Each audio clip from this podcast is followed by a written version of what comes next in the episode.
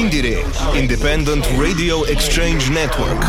Radio Show. Co-funded by the European Union. More at indiere.eu. Radio Show. Hello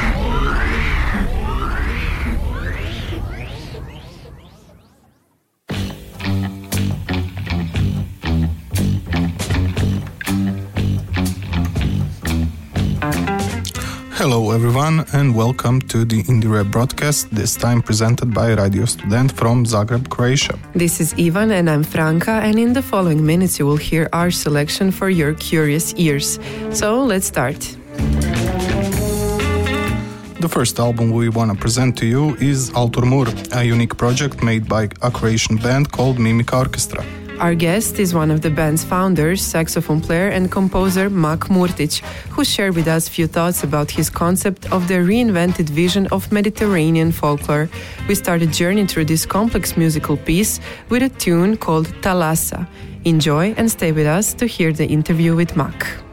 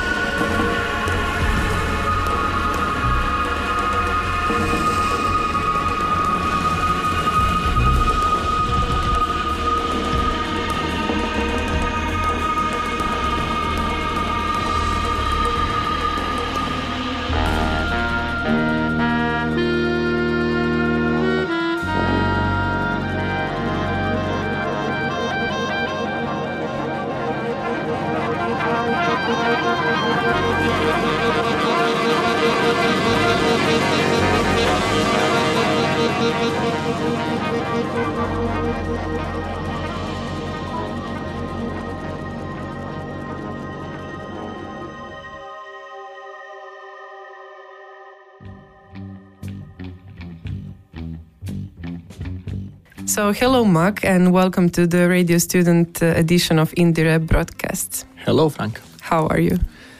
I am perfectly fine. Uh, you're in the middle of one very busy period, which is not so strange for you, but please tell us what projects have you been participating in the last few weeks? Okay, so I'm um, uh, I'm a composer by, say, um, profession, uh, not by school, but by profession, and um, I have been working on a lot of projects over the last years, and uh, recently um, we have been doing a collaborative project in the Balkans with um, musicians from the United States and musicians and artists from various parts of uh, former Yugoslavia and Albania. So we um, we have this program called One Beat Balkans, where I'm a facilitator alongside of Marta Kolega and uh, Bayram Kinoli, and um, we traveled from uh, we did workshops and uh, music in Pristina, in Kosovo, and then we did performances there, uh, Skopje and uh, Novi Sad. So that's what I've been doing. And I was working in Vienna with uh, my coworker Nika Bauman, who runs a project called Synesthetic Project. I was writing some music for that, so that's that's happened. There's actually a premiere happening soon.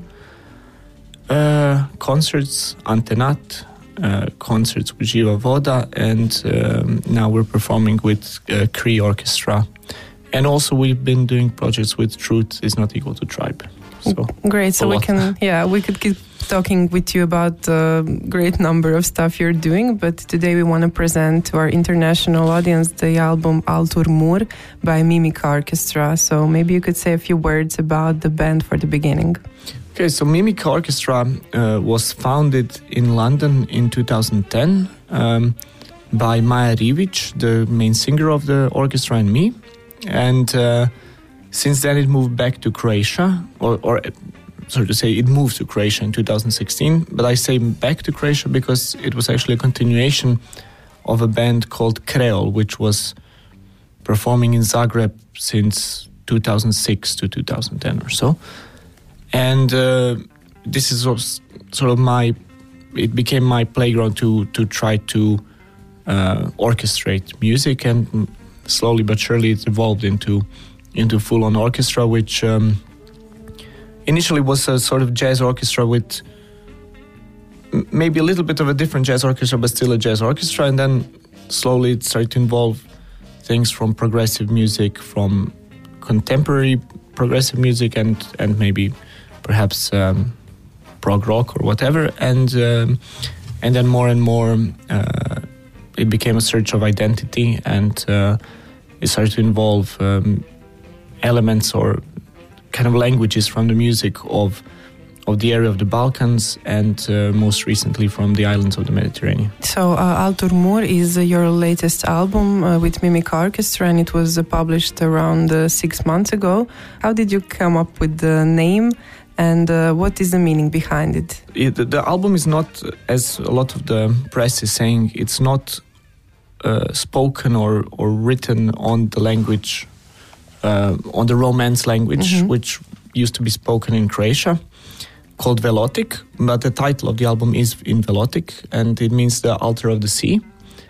Uh, but the language, most of the language in the album uh, is uh, a kind of version of Chakavian dialect of, of Croatian, um, a Croatian dialect or a Slavic dialect of the of the islands and some parts of the um, uh, area around the sea, which um, actually, the texts were written by Marta Kolega, but we collaboratively wrote the, the script, so to say, to the album before we started to uh, started to actually create the scenery in in a musical and and lyric, lyrical sense.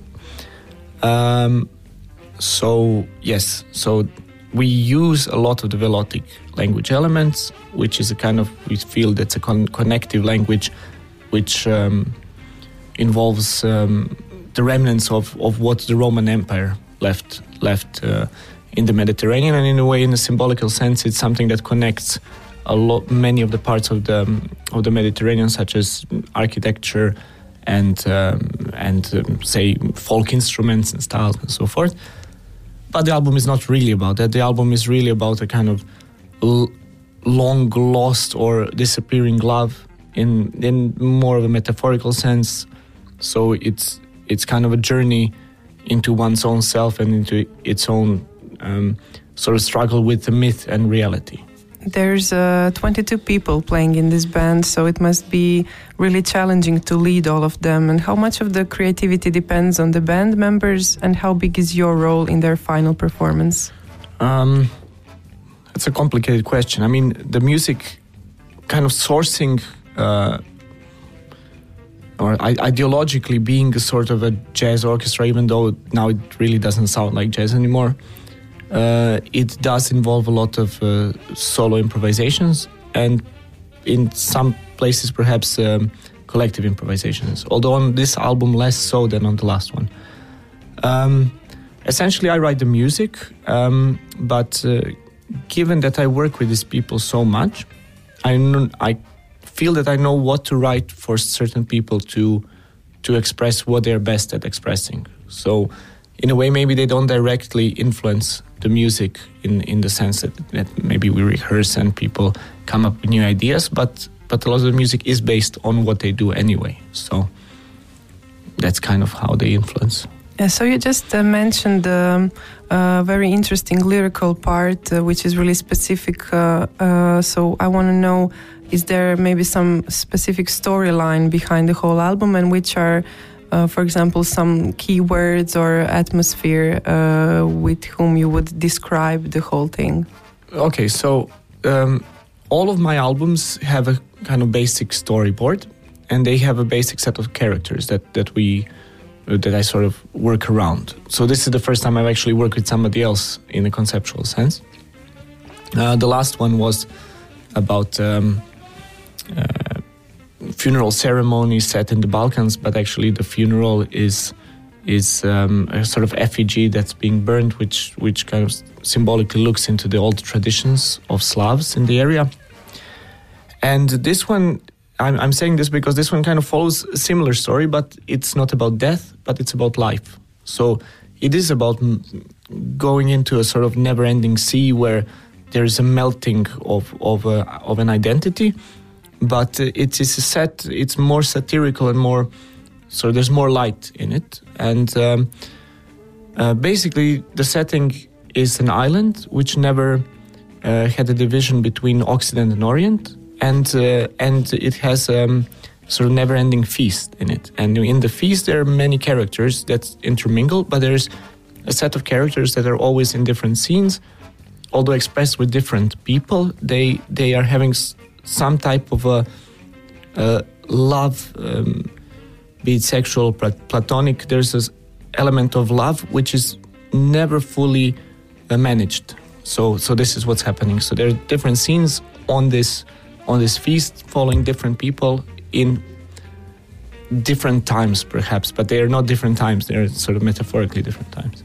In hearing all this and uh, reading uh, some of the critical reviews, uh, lots of uh, journalists say, say that uh, this is one of the most complex pieces of music uh, published lately in, in, Croatia. How do you feel about that? And when you read some critical reviews that are really um, fond of the album, I don't know. I mean, it's great to hear that that people um, are listening, and you know, I, I'm not fond necessarily of analytical approach to to things, even though a lot of the things that we do, we are sourcing from a certain languages or whatever. But you know, saying something is more complex than something else, this doesn't mean anything. You know something can be extremely simple and and say a full story you know of course um, mm-hmm. and you're very passionate about researching and discovering traditional musical worlds of uh, croatia and you're providing a whole new contemporary vision of it so what inspires you the most in the musical history of uh, this region and whole balkans my neighbors oh, sorry. Simple as that. no, no, actually, yes. I mean, I'm, I'm joking because I'm spending a lot of time on the island Krk or Veja, as as they would say. Um, and there's a strong tradition of microtonal music there, and um, and it's actually you can hear it on celebrations, on you know. Um, on uh, certain events that are happening in town, or even you know if somebody has a so-called a wedding, or or some church event or whatever.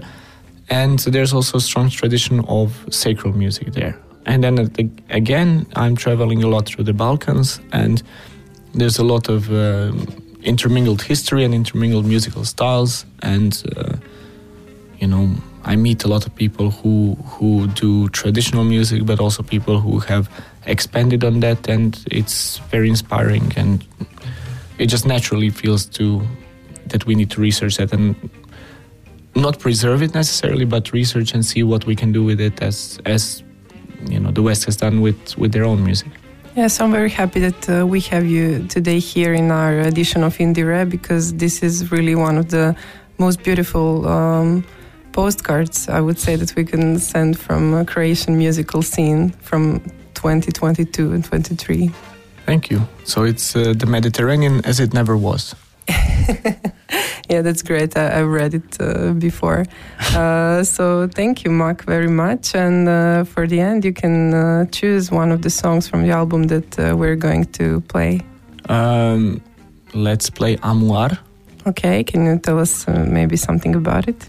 It is one of the scenes, as I said, and in in the middle of the scene, somebody divides themselves from symbolically from their mother uh, be their culture, and by by uh, going away from that culture, they become very lost, and they try to find themselves in another sense again. Great, uh, thank you very much. Maybe you would like to mention some plans for the future or stuff that you are working uh, now on. Well, yes, actually, on the twenty first of April, we are releasing a new album. Or not, no, sorry, a new single, mm -hmm. but the album is coming out. It is a collaboration between Bodhisattva Ghosh Trio from India, from Kolkata, and Mimika Orchestra. So we recorded that uh, last year in November. And uh, we're also doing a new album that's from, with Mimika Orchestra that's that's expanding on the themes of um, of sort of more more myth, but we are yet to kind of write write it in and see what's happening and a lot of theater, plays, films, and so forth. Great. We wish you all the best. Thank, Thank you. you.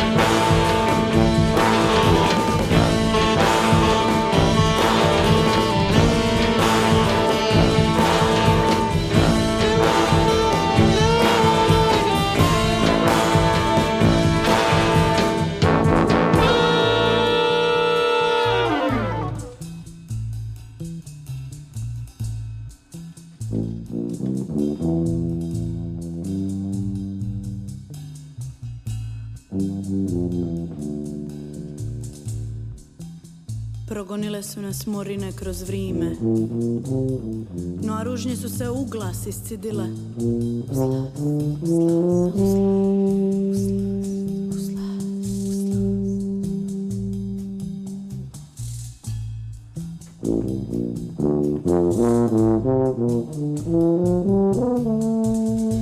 Zakocuani je dun za drugoga Vrtimo se po ledini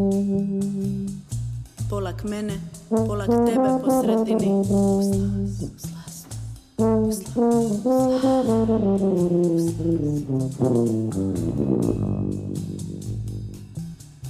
Niste ču. Si rekla?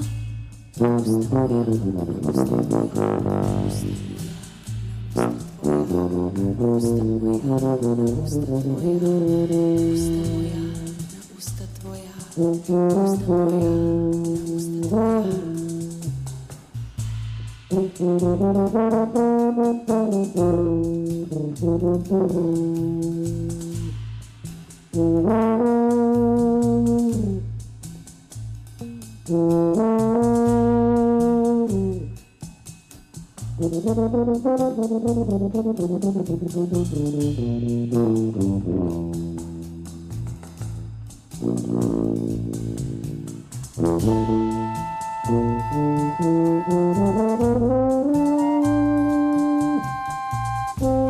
you.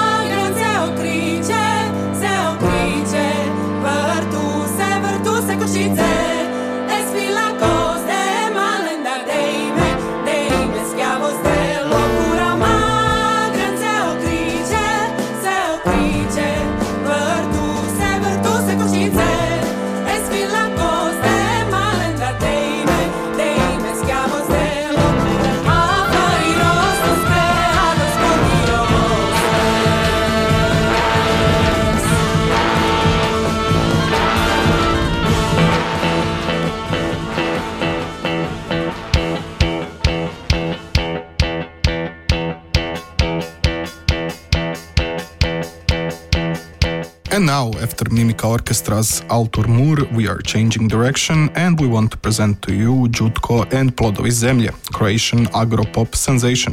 Plodovi Zemlje, the literal translation would be The Fruits of the Earth, is a reference to the agricultural TV show on Croatian national television. The song is called Lika to je ta spika and it's a single from Đutko's latest album Šišaj Majstore, which was released less than a month ago. We hope you enjoy Lika to je ta spika. Voli čoravo, neko voli gluvo, a ja sam seljačina i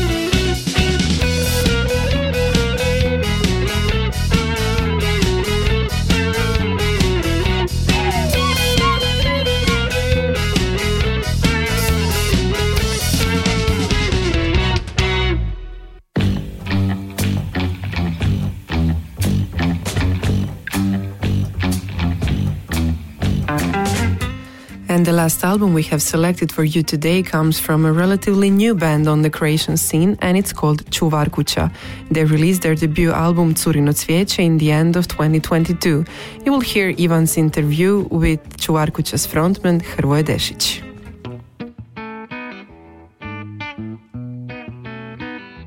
So today with us uh, we have uh, Hrvoje Dešić from the band uh, Čuvarkuća. Hrvoje, uh, can you hear me? yeah, I can hear. Uh, okay, so for the start of this interview, could you introduce yourself uh, and the band? Uh, well, okay. Uh, so, as you said, uh, my name is uh, Hrvoje. Uh, I'm from uh, which is a kind of a new band. I would describe it uh, as a combination of, uh, I don't know, indie rock, uh, bedroom pop, and psychedelic rock. We published and uh, published issued an album last year in November uh, called uh, Curino Cvijeće, and I don't know. That's about it.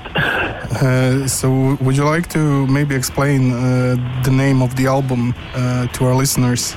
Uh, okay, uh, it's it's an uh, old joke, and I, I don't know if it's a joke, but my uh, grandma uh, grandpa used to say. Uh, so Curino Cvijeće translates to English uh, like girls' flowers, and it's actually a euphemism for uh, penis.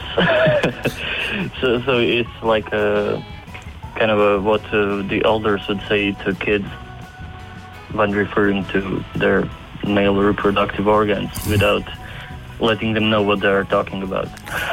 Uh, so we can uh, we can safely assume that the theme uh, of the album is uh, related to love, romance, uh, personal issues, or am I wrong?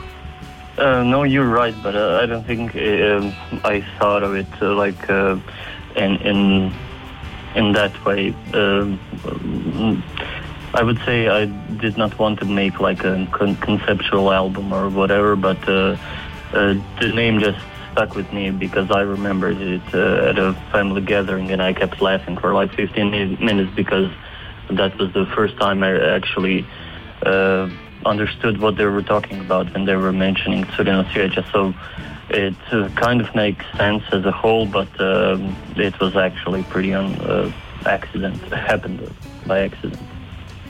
Okay, so now we will uh, take a short break. We will listen to your first single, uh, Umoran, uh, which was released. Uh, could you maybe remind me when did you release uh, this single? Uh, I think it was uh, 2022.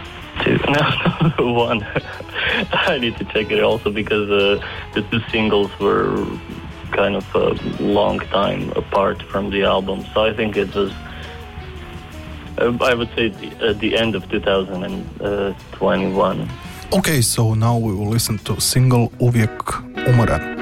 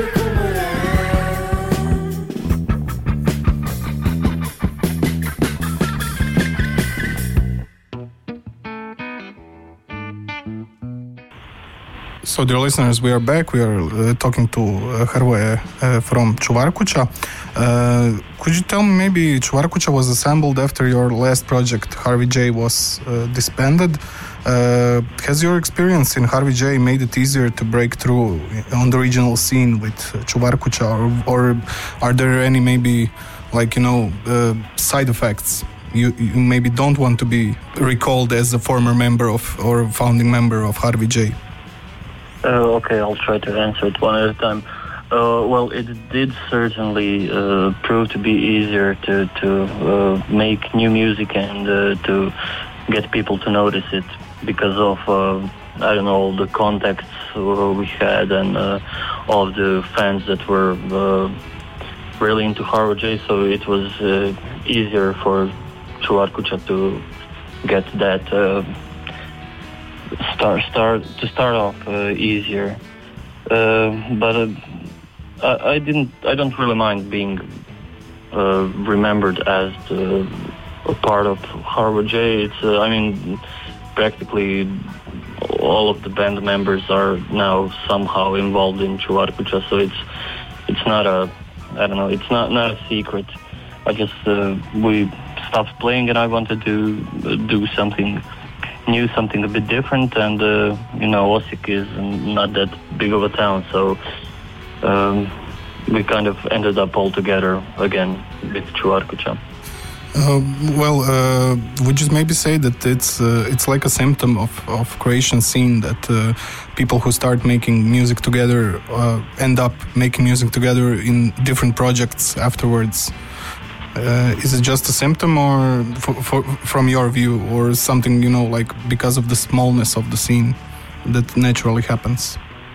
Well, I guess it, it, has to do with uh, the number of musicians, and yeah, the scene is uh, somewhat small, so uh, it, it's hard to find new people that you don't know and that uh, they're like uh, good players and that will match what you're trying to do. So I think the people who will understand you the best are the people who you used to work with before.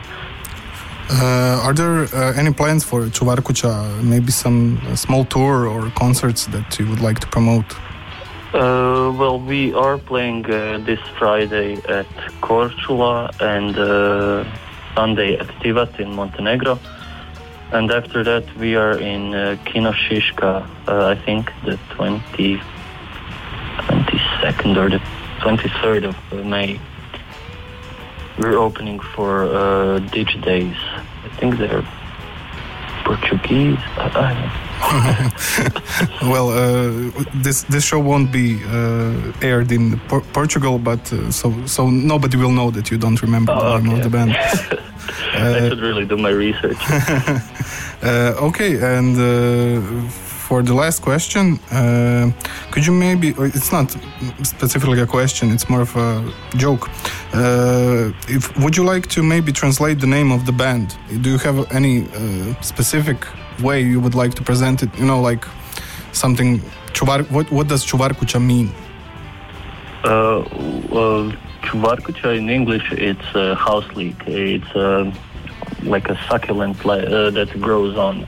I don't know how many countries are familiar with the English term. Well, it's basically a plant that uh, grows on the roof. It uh, historically it had a significance of uh, presenting uh, like uh, protection from thunder or fire. Like it's it's a house guardian. I mean, it's a literal translation from Yeah, uh, from Croatian. Well, it's also house leak. Uh, leak in Croatian is a guy, so it's like Čuvarkuća and uh, that guy who guards your house. yeah, the, the guys who guide guy uh, guard your house. Yeah.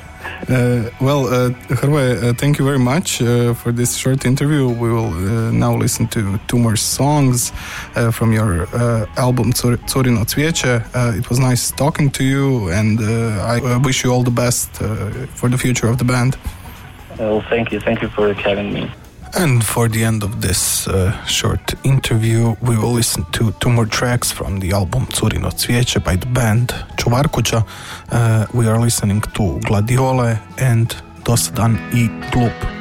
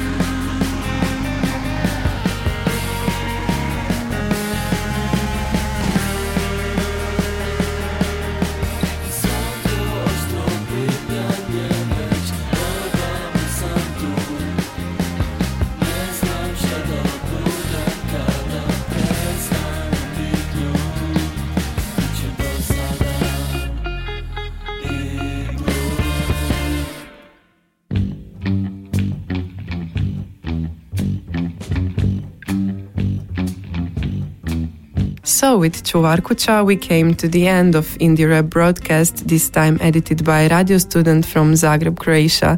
Thank you all for your attention, and please follow us and all the other members of IndieRE Network on social media to keep up with fresh new releases. And today's show was voiced by Franka Štrkalj and Ivan Poško, and it was edited by Ivan Vlašić, uh, Franka Štrkalj, and Ivan Poško. Until next time, uh, enjoy. Bye!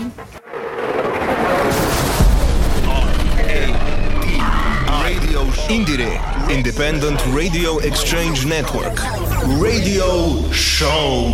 Co funded by the European Union. More at indiere.eu.